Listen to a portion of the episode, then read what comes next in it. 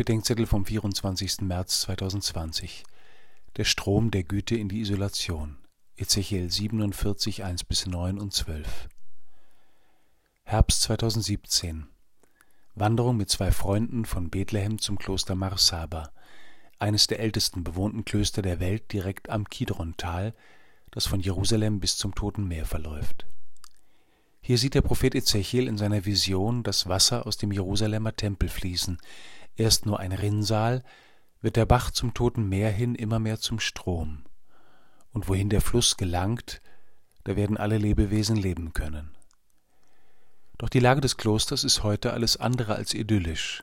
Am Fuß des Klosters finden wir eine stinkende und zugemüllte Kloake, aus der je nach Wetterlage der Gestank bis in die Zellen der Mönche von Marsaba dringt.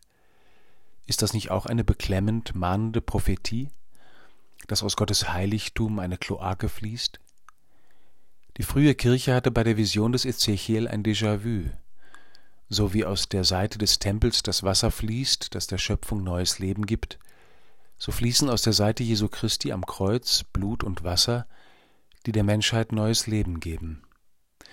Zu der Samariterin am Jakobsbrunnen spricht Jesus von dem lebendigen Wasser, das er gibt. Wer davon trinkt, sagt Jesus, wird selbst zu einer Quelle für andere. Je mehr davon trinken, umso mehr wird die lebensspendende Güte Gottes ein Strom in die Welt.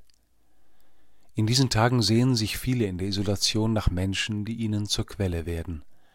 Es liegt auch an denen, die von dem lebendigen Wasser Jesu trinken, ob Gott in unseren Tagen die Vision des Ezechiel wahrmacht und seine lebensspendende Güte zu einem mächtigen Strom in die Not der Welt wird.